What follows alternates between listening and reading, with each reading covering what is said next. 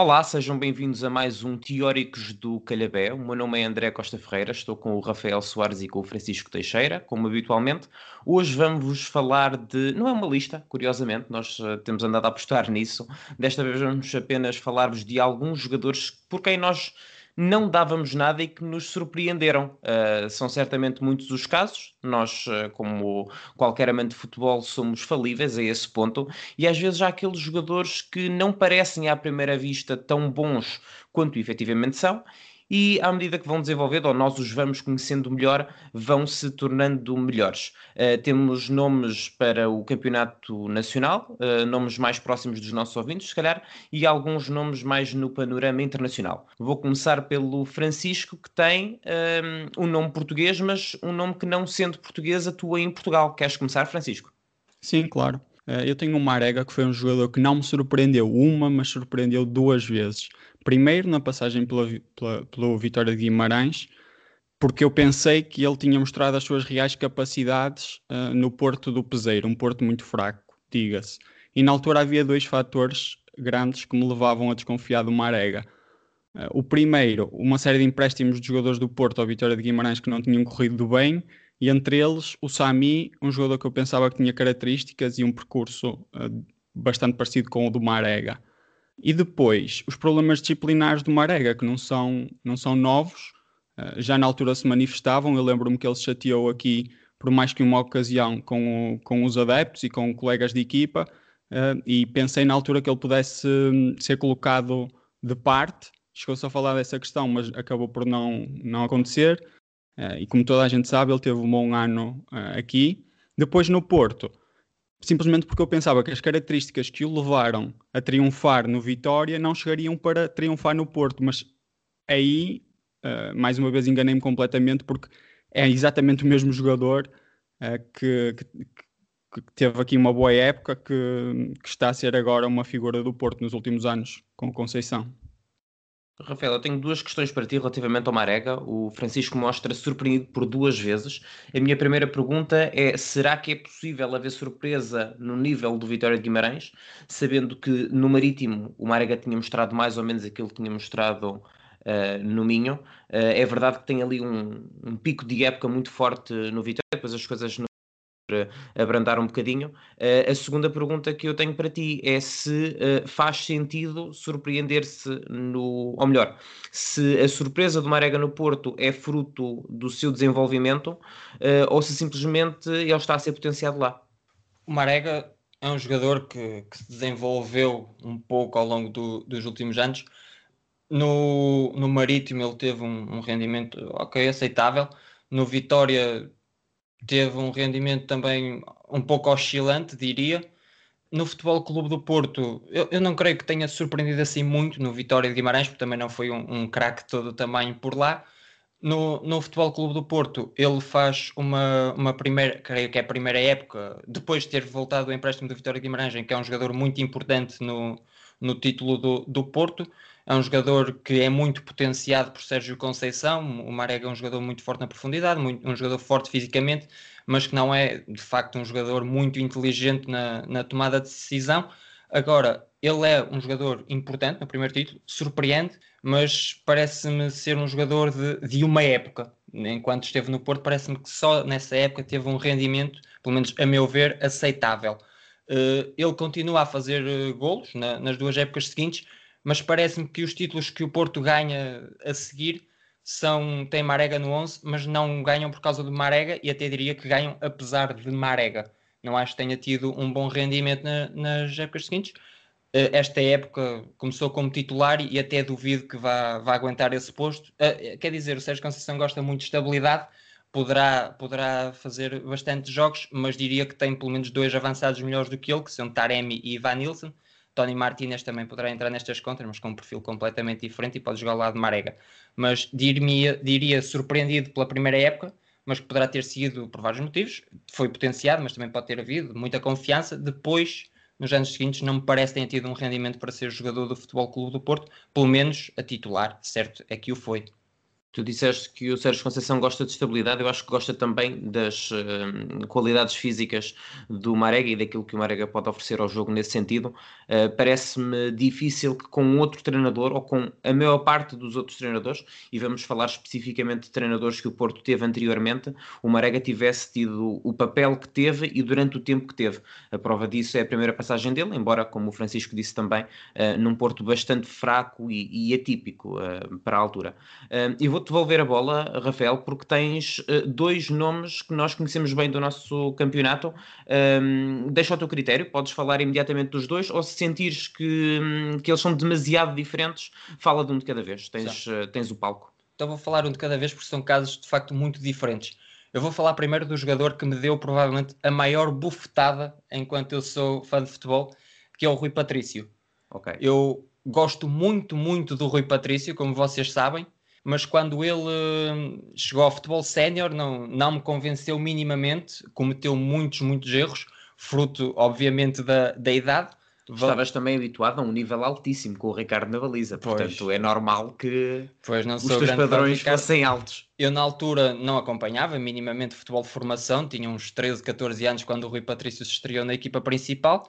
Uh, aquilo que vi nos primeiros tempos foi, foi mau, foi mau, cometeu bastantes erros, mas aguentou, teve, foi muito forte psicologicamente, evoluiu muito, uh, viu guarda-redes chegarem com algum estatuto, lembro-me de Hildebrand, e, uh, e, teve, e Paulo Bento, neste aspecto, teve muito mérito em, em dar a, a, confiança ao guarda-redes. Bem, hoje é, é, é um dos meus guarda-redes preferidos, é um dos melhores guarda-redes da história do futebol português. E se fizesse um top mundial, poderia, num top 20, uh, eh, assim sem pensar muito, acredito que encaixaria.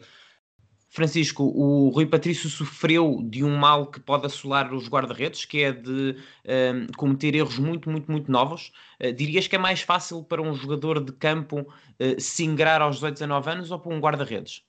Claramente para um jogador do, de campo e quanto mais ofensivo, mais, uh, mais fácil é. Temos Os várias vezes aqueles. não é? Exatamente, há, muitos, há muitas vezes acontece aquela típica adaptação do defesa central a médio defensivo, uh, apenas para não estar tão, tão colado ao, ao, erro que pode ser decisivo. No caso do Rui Patrício, curiosamente, eu tenho uma experiência um bocado diferente da do Rafael. Estes nomes que nós trazemos são todos muito pessoais, uh, mas, eu, uh, mas eu aqui vivi as coisas de uma forma diferente. Admito que o Rui Patrício não fosse dos jogadores com mais potencial da geração dele. Havia pai, pai meia dúzia de jogadores que, que se falavam para, para o plantel principal do Sporting e o Rui Patrício não era um deles. E depois também admito que ele foi bafejado pela sorte naquele jogo da Madeira em que defendeu o penalti quando Ricardo e Tiago, o Ricardo e Nelson estavam lesionados. Uh, ganhou, uma, ganhou nome nessa altura. Uh, mas uh, eu acho que ele trazia coisas muito especiais para um guarda-redes daquela idade. E em particular ele era muito forte no 1 um para 1. Um. Portanto, a minha experiência é de que ao, é verdade que ele cresceu a errar no Sporting, mas também passavam-se jogos em que Uh, Rui Patrício era a diferença entre uma vitória e um empate, um empate e uma, e uma derrota, e não, nessa altura não foi muito valorizado. Só dizer que o Rafael Soares 2020 também dava uma bufetada ao Rafael Soares daquela altura, tendo em conta Só que. por ter pensado o que pensou. Tendo em conta que muitas vezes faço, apregou aqui que, que alguns jovens merecem errar a, crescer a errar em campo e na altura não, não, não mostrei muito agradado com, com o desempenho de Rui Patrício. Sobre o nós, Rui Patrício. Nós elogiamos o Paulo Bento, mas. Hum também a nível de alternativas, o Sporting nunca esteve muito bem coberto na baliza desde que ele se estreou. O Stojkovic teve problemas uh, disciplinares com o Paulo Bento. O Rafael falou no Hildebrand, mas pelo que nós vimos, não era uma concorrência assim tão forte. E de resto, não me recordo de um nome que tenha sido contratado uh, que pudesse fazer sombra uh, sequer ao Rui Patrício. claro, mérito para o Paulo Bento, mas também da estrutura que, que nunca vedou o crescimento dele. E eu pegava precisamente nisso, Francisco, no, no, contexto e na falta de alternativas que havia ao Rui Patrício, porque me parece que existe aqui duas coisas curiosas relativamente hum, ao, ao, Rui Patrício. A primeira é de que o contexto de facto lhe foi favorável, porque hum, durante o seu tempo não houve alternativas uh, viáveis e ele acaba por suceder a um guarda-redes que, sendo titular indiscutível do Sporting e mesmo da seleção, não era transcendente e, portanto, uh, não era difícil parecer um bocadinho melhor, pelo menos, por comparação. Eh, é curioso que, dizendo isto e referindo o contexto do Sporting, se tenha tanta vez visto que o Rui Patrício foi um bocadinho o salvador do Sporting, ou seja, o contexto foi bom para ele ser potenciado, mas ele acabou por ser prejudicado por uma equipa uh, e por equipas que não tinham o rendimento de, de Porto e, um, eh, e Benfica, o que acabou pronto por, por uh, culminar numa carreira sem títulos significativos, à exceção de uma outra taça de Portugal no, no clube de Alvalade. Uh, vamos falar de outro futebolista português que uh, já agora em Portugal não tem grande uh, significado no nosso, na nossa liga, diga-se. Um, Francisco, tens um lateral esquerdo que atua em Itália, acho que vão todos perceber quem é. Uh, avança, por favor. É o Mário Rui. É um jogador que acabou por não ser aproveitado em Portugal e também era por aí que eu começava. A minha desconfiança em relação ao Mário Rui não, não vem propriamente da sua falta de qualidade. Eu também o conheço, é mais ou menos da, da geração do, do Rui Patrício. Lembro-me dessa geração no Sporting e depois no Benfica. E o, o Mário Rui era um bocado que um bad boy. Fala-se fala muito na dispensa dele da academia do Sporting. Para se dispensar um jogador, apesar de toda a gente dizer que é importante formar homens, aos 18 anos, dificilmente um jogador é dispensado por questões disciplinares que não sejam graves. Uh, e a verdade é que o, o Mário Rui depois vai para a Espanha, tem uma experiência falhada também no, no Valência, acaba no Benfica e não é aproveitado. E depois então vai para a Itália. Então, a somar a questão disciplinar que me fazia desconfiar, ele vai para um país onde uma boa parte dos jogadores jovens portugueses uh, não têm grande sucesso. Recordo-me dos casos do, do, dos Pelés, do Mateus Fonseca, que talvez tenha sido o melhor talento que eu vi em idade jovem e que, que falhou redondamente lá.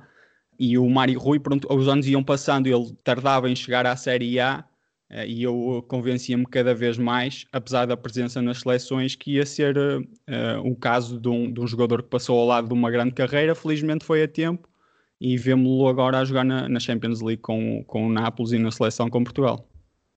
Rafael, temos outros casos semelhantes de jogadores que em Portugal acabam por não dar nada de especial. Estou-me a lembrar, por exemplo, do José Fonte, uh, mas não há muitos casos de jogadores que em Portugal uh, não singram, não conseguem nem uh, meio nível, digamos, mostrar-se e acabam por encontrar as suas oportunidades lá fora. o que é que tu te lembras do Mário Rui? E já agora pergunto-te, também foi uma surpresa para ti? Foi, foi talvez uma surpresa, mas mais por não, não acompanhar propriamente, não acompanhar propriamente o início de carreira dele. Portanto, também não sabia muito bem o que esperar. Acompanhei sim, ele foi, jogou na seleção portuguesa que foi à, à final do Mundial de Sub-20 frente ao Brasil, numa geração que já falámos aí, que não tinha propriamente grandes talentos por quem uh, tivéssemos grandes expectativas. Ele em Itália tem feito uma, um bom percurso, jogou no, no Empoli com, com Maurício Sarri, depois vai para, creio que para a Roma, onde não tem muitas, muitas oportunidades, e depois no, no Nápoles acaba por aproveitar também a lesão do Gulam, ele, ele não começa com o estatuto titular, e o Gulam tem tido, entretanto, muitos problemas físicos ao longo do, dos últimos anos, ele tem sido, tem aproveitado e, e tem, uh, tem tido, não é um craque, mas tem tido um, um, rendimento, um rendimento positivo, que lhe vale aí da seleção, Agora, não sei se, se, será também por falta de alternativas que houve ao longo do, dos últimos anos para, para ele estar na seleção, mas, mas, certo é que tem tido um rendimento aceitável e tem cumprido quando, quando joga na seleção, mas creio que estar um, um pouco longe ao nível do titular do, do Rafael Guerreiro. É um bom jogador. Eu não tenho muito a acrescentar, de facto, é por desconhecimento que o Mário Rui uh, me deixa mais ou menos indiferente. Uh, eu não acompanhava as, uh, forma a formação Uh, e portanto, quer dizer, apenas entrou no meu radar a partir do momento em que entrou na Roma, na altura também não jogava muito, e só nos últimos anos com o Nápoles é que pude ter conhecimento uh, mais aproximado dele. Uh, é a minha vez de lançar um nome, e enquanto nós ainda estamos a falar do, do campeonato português, temos um jogador estrangeiro que atuou em Portugal e que entretanto acabou por se notabilizar lá fora. Falo do Matites do Benfica. Um, o, o Matites, se calhar eu fui aqui um bocadinho vítima de, daquilo que se dizia do Matites, porque era um jogador que eu não conhecia quando veio para, hum, para Portugal, emprestado pelo Chelsea, já tinha tido uma passagem pelo Vitesse, julgo eu. Uh, na altura, talvez o Matites tenha sofrido um bocadinho de uh, concorrência a mais no, nos seus primeiros tempos de Benfica. É preciso dizer que nesse plantel havia ainda uh, Ravi Garcia, havia Witzel, havia Ruben Amorim, o próprio Enzo Pérez fazia parte desse plantel, embora na altura altura não jogasse muito, e a ideia que dava, pelo menos entre os adeptos benfiquistas, era que, era que em, em, caso de lesão de qualquer um destes outros atletas, o meio-campo estava bem mal parado se fosse entregue ao Matites. Um, ele ia tendo minutos, na primeira época dele, o Julca faz à volta de 1500, que é francamente inferior um, ao número de minutos tanto do, do Witzel como do Ravi Garcia, mas a verdade é que quando ele foi chamado um, acabou por demonstrar que foi provavelmente o melhor médio defensivo que eu via jogar no Clube da Luz. Os voos um, que, que, que, que, ele tomou depois, sobretudo no Chelsea, um, foram muito altos. Uh, estamos agora numa fase da sua carreira em que ele não é claramente o jogador que, que já foi, também pelo contexto, também porque o United não está a atravessar o melhor dos momentos, mas foi um jogador que demonstrou ser muito mais do que me parecia ser inicialmente. Sim, o Matic foi um excelente jogador neste, neste nosso campeonato. Uh, Jorge Jesus tirou o melhor partido dele, diria que é o melhor médio defensivo, pelo menos da, do, dos que Jorge Jesus apanhou. Uh, creio que foi super, muito, muito superior a Ravi Garcia, foi também superior a Feza, mas teve um rendimento extraordinário. Foi uma boa surpresa no nosso campeonato para quem não, não o acompanhava antes de chegar ao Benfica e tem tido, e não foi um jogador, há jogadores que foram potenciados por Jorge Jesus nessa altura e que nunca mais renderam nada, mas Matic teve um, um extraordinário rendimento no, no Chelsea e mesmo no, nos primeiros tempos de Manchester United, creio que esteve muito bem. Continua a ser um bom jogador, não tão bom como, como um dia foi. Também tem 32 anos, mas é um jogador muito, muito completo, muito forte defensivamente, muito forte a ajudar no ataque. É, é um jogador muito bom. O que pode explicar um pouco essa tua desconfiança e de outros adeptos do Benfica que tu falas eh, será o facto de o Matic entrar, ter entrado para o Benfica em processo de adaptação. Ele não era 6, ele uh, era um jogador que fazia a posição 8, quizá às vezes também um pouco à frente. Uh, Parece-me que é nos primeiros tempos do Benfica que o Jesus lhe diz claramente que é ali que vai triunfar e, e aos poucos foi, foi entrando na equipa. Recordo-me naquela altura o Benfica alternava um pouco entre o 4-4-2 e o e o 4-5-1, uh, sobretudo também por causa da participação na, na, Liga dos Campeões, e o Matic começava a ser a opção, depois com a saída do, do Javi Garcia, assumiu-se como dono e senhor da, da posição, e não tenho mais a acrescentar em respeito da, da evolução que ele teve, extraordinário. Temos mais um jogador que atua no Campeonato Português, uh, Rafael, um jogador que tu adoras. Não, não é um jogador cujo perfil me agrada, estamos a falar do, do Islam Slimani, mas tenho que reconhecer principalmente a sua grande evolução que teve quando esteve no Sporting. Ele não chega a um jogador eh, propriamente, não era um jogador eh, jovem, uma promessa quando chegou ao Sporting, mas era um jogador em formação. Ele chega da Argélia e quando chega ao Sporting, aquilo que se viu, ele era suplente do, do Freddy Monteiro quando chega, é decisivo em alguns jogos, principalmente na segunda metade, em que, em que entrava quando as coisas estavam mais apertadas para o Sporting, mas era um jogador, eh, via-se um, via um bom jogo aéreo, via-se, mas via-se pouco mais, era um jogador tecnicamente pouco evoluído, a meu ver, também não tinha uma grande, não era um jogador muito inteligente, mas compreensivelmente, porque era um jogador que chegou sem expectativas nenhumas, ele veio que 300 mil euros por 400 mil euros da, da Argélia, depois acaba por ganhar o lugar com quando Marco Silva acaba, ele ganha o lugar já com Leonardo Jardim nos últimos, nos últimos jogos, já é ele o titular, se bem me lembro. Depois é titular com, com Marco Silva uh, e depois explode completamente com Jorge Jesus. Uh, eu devo dizer, para mim, já discutimos isso aqui, que nas duas primeiras temporadas não acho que tenha sido o melhor avançado que o Sporting tinha nos seus quadros, mas na última temporada ele é a aposta de Jorge Jesus e faz uma época extraordinária, creio que marca 31 golos, se, se bem me recordo. Um, tenho as estatísticas de Slimani, na... já, já, já são muitos meses de discussão. Uh, mas aquilo que há a dizer, e falávamos aqui do Matic e o, e o Jorge Jesus potenciava muitos jogadores para além da, da qualidade que tinham. O Slimani, primeiro dizer que, eh, para além do jogo aéreo que tinha, melhorou ao nível da finalização, melhorou ao nível da leitura de jogo e, mas acima de tudo, sem bola, ele foi muito importante naquele Sporting, ao nível da, da pressão defensiva, era, era muito, muito bom e compreensivelmente foi o titular com, com Jesus e correspondeu. Certo é que depois não teve propriamente um, um bom rendimento quando chegou ao, ao Leicester, passou por alguns empréstimos mal sucedidos, mas agora no Mónaco voltou, um, voltou a provar coisas que, eu, que, eu, que, me, que surpreendem. Uh, ele fazia, não acompanhei na totalidade a época do Mónaco, mas víamos algum, algumas assistências, alguns passos, algumas jogadas, algumas combinações, por exemplo, com o Ben Yedder, que era muitas vezes o companheiro de ataque, e ele uh, mostrava-se inteligente ao nível da leitura do jogo, portanto foi, foi uma grande surpresa, foi uma evolução, acima de tudo uma evolução brutal que ele teve. Francisco, isto é um exemplo de não devemos julgar o livro pela sua capa? Bem, não sei muito bem como te responder uh, a isso. Deixa-me ser mais concreto, então. O, o Slimani parece meio tosco, o Rafael aflorou esse assunto, mas depois há tantas mais coisas, uh, pelo menos no tempo dele no Sporting, uh, cá, a forma como ele protegia a bola, a forma como ele a ganhava dos defesas, o corpo que ele tinha e sabia utilizá-lo. Falámos disso recentemente com o Lukaku, por exemplo, uh, mas a presença diária, o, o, desconforto que causava aos defesas, também, também falou disso o Rafael sugerem um jogador muito unilateral, se quiseres. Uh, okay. mas nesta última época do, do Mónaco, também através das assistências, mostrou ser um bocadinho mais do que isso. Uh, o Slimani é, na verdade, aquilo que nós vimos no Sporting e a espaços no Mónaco ou aquilo que temos visto em Inglaterra? Uma e outra coisa. Uh, o Rafael tocou em vários pontos-chave. Uh, destaca um deles é a palavra evolução, mas essa, essa palavra evolução também vem associada aos modelos de jogo que ele foi encontrando. E eh, se é verdade que ele ganhou confiança e outras coisas desde a chegada de Portugal até, até apanhar o Jorge Jesus em 15-16, a verdade é que também foi por mérito do Jorge Jesus uh, que se soube tirar o melhor partido de um jogador com aquelas características. Ele, na verdade, o Jorge gosta particularmente de ter pelo menos um avançado com aquelas características.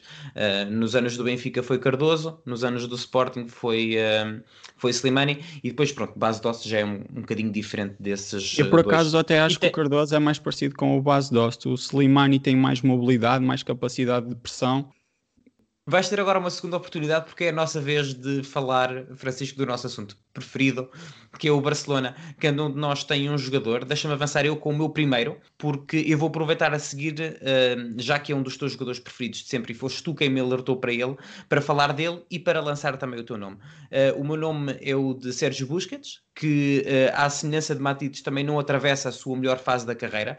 Parece-me que no caso do Busquets a situação é mesmo irreversível, pelo menos ao mais alto nível.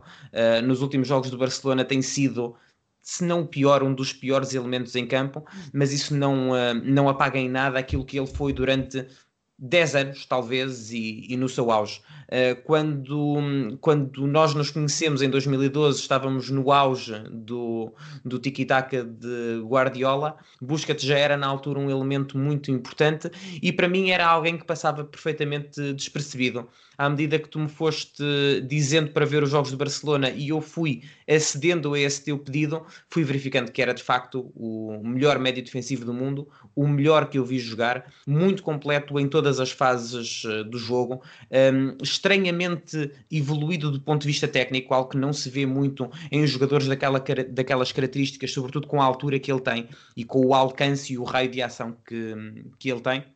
Uh, pena que já tenha ultrapassado essa parte uh, da, da carreira, é a verdade, mas uh, um, faço do Busquets um, um, exercício que já fiz várias vezes neste podcast para o Messi e para o Neuer e que nos últimos dois anos também me apetece fazer para o Van Dijk, por exemplo, é que parece-me difícil um jogador naquela posição ser mais perfeito naquilo que lhe pode ser pedido.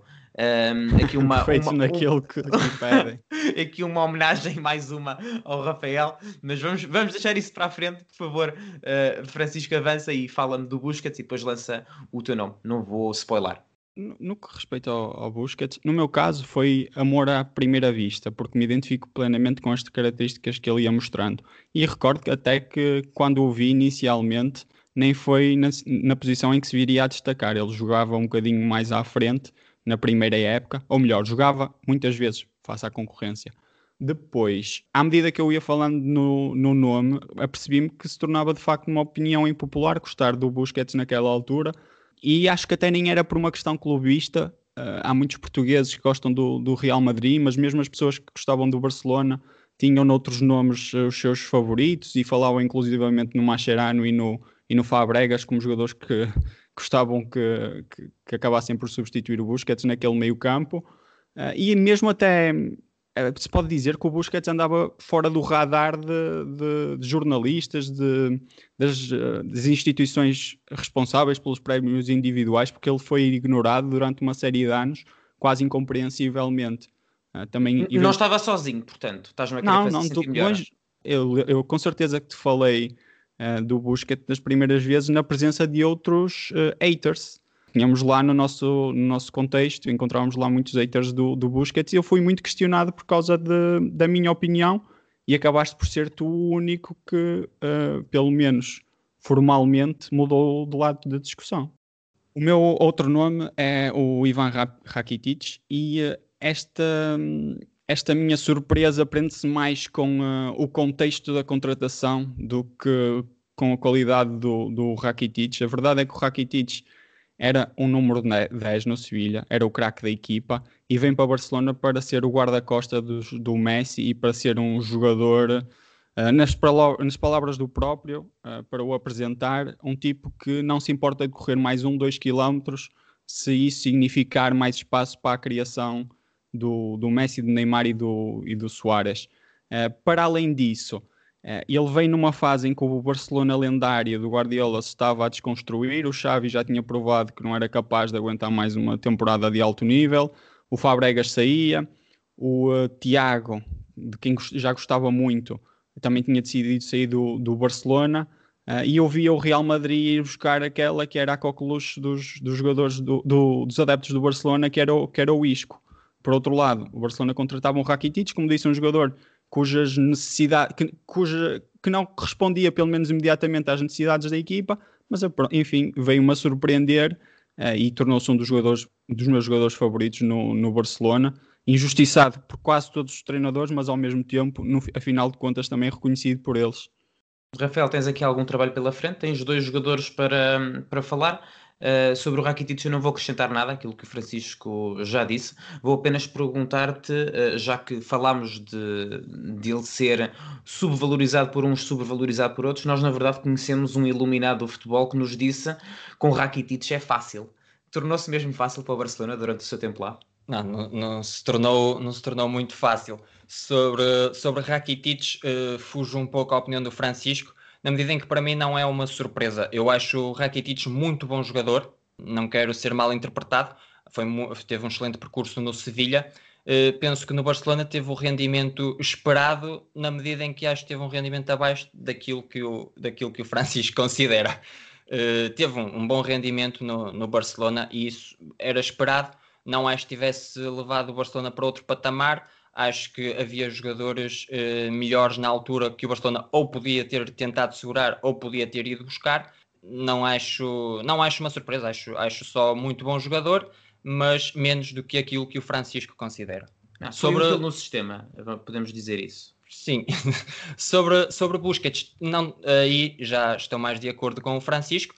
Acho que não estou a, a, a cometer nenhuma mentira, mas acho que sempre gostei do, muito do Busquets enquanto jogador demorei a considerá-lo o melhor jogador de sempre, ou o melhor jogador uh, na sua posição, mas com o passar do tempo acabou por, uh, acabou por provar que de facto era aquilo que ele realmente valia, um excelente jogador, um, um dos melhores seis da história, um dos melhores, pelo menos. Mas é isso, aí estou mais de acordo com o Francisco. Bem, e vais ter direito à última palavra do programa, porque só falta falar de um jogador Uh, um jogador que eu já te ouvi dizer muito mal, ultimamente tenho-te ouvido dizer um bocadinho melhor, ao ponto de o desejares quase uh, na Juventus. Uh, queres avançar com o teu derradeiro jogador? O Dzeko, ao contrário do Slimani, cujo perfil continua a não me agradar de todo, o Dzeko tem, tem sido uma boa surpresa, provavelmente aqui porque andava a dormir. No Manchester City ele tinha jogadores como Agüero e Carlos Tevez, chegou a apanhá-los aos dois, e sendo eles dois dos meus jogadores preferidos, também me levava a desconsiderar um pouco o Zeco. Uh, não achava de todo um jogador muito inteligente, mas o tempo veio a provar que eu estava errado. Uh, nem sequer acho que tenha havido uma grande evolução, acho mesmo que eu é que vi ali Via o Dzeko um jogador pior do que aquilo que realmente era. Ele, apesar de, curiosamente, ter vindo a baixar o, o número de golos que tem vindo a marcar na Roma, teve uma época extraordinária em que creio que até foi o melhor marcador da Série A, ele tem vindo a baixar o número de golos, mas continua um jogador muito inteligente, cada vez mais, até a idade está a dar-lhe isso, apesar de, obviamente, perder algumas faculdades físicas, mas tem-se mostrado um jogador muito inteligente e muito importante para a Roma. Tal como o André disse, falou-se no Dzeko para a Juventus, eu acho que seria um melhor reforço do que, do que, do que Morata, que acabou por ser o, o reforço que chegou. É, muito bom jogador. Francisco, o Rafael diz que andava a dormir, não é novidade para nós. Tu andaste sempre acordado relativamente ao Dzeko? Eu gostava bastante dele no, no Manchester City e eu acho que o, que o Rafael falou aí num fator, eu tinha aqui apontado. E tinha apontado também relativamente ao Slimani. O Slimani, o Rafael uh, chamava-lhe Slimanco, não era só porque não gostava dele, é porque queria o menino, o Monteiro, a jogar os 90 sobre 90. E no caso do, do Dzeko no Manchester City, nós nunca falámos sobre ele, os dois, mas eu tinha aqui apontado Carlos Tevez e Agüero, alto aí, alguma coisa vão ser chamados para aqui, e foram de facto.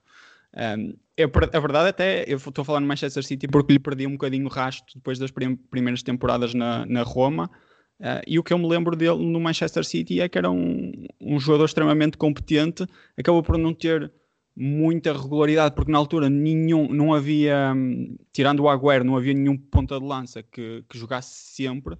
Havia, havia lesões que condicionavam naturalmente, mas uh, como a concorrência era forte, o normal era uh, irem rodando, mas uh, não, tenho, não tenho mais a acrescentar. Acho que não andava a dormir eu nesse. Bah, de qualquer forma, o Rafael já fez a meia culpa, falou de facto do Monteiro, falou de facto do Agüero e do Tevez e tem mais alguma coisa a dizer. Mas eu fiz a distinção entre os dois. Eu, em relação a Slimani e Monteiro, não mudei, não mudei a minha opinião. Continuo a achar que, pelo menos nas duas primeiras épocas, o Monteiro foi, foi melhor jogador do, do que o Slimani, sendo que o Slimani teve, lá está, foi a aposta de Jesus e teve um, um rendimento extraordinário. Sobre Zeco, sim, mudei de facto drasticamente a minha opinião. Muito bem, Rafael, capaz de mudar a opinião, eu vou ser capaz de fechar este programa. Agradeço a todos, uh, sigam-nos nas redes sociais. Mais uma vez, o Rafael dar-vos as devidas respostas no nosso Twitter. Uh, Digam-vos, vocês, uh, que jogadores é que vocês achavam que não iam ser grande coisa e acabaram por vos mudar as ideias. até à próxima, um abraço. Até à próxima. Tchau.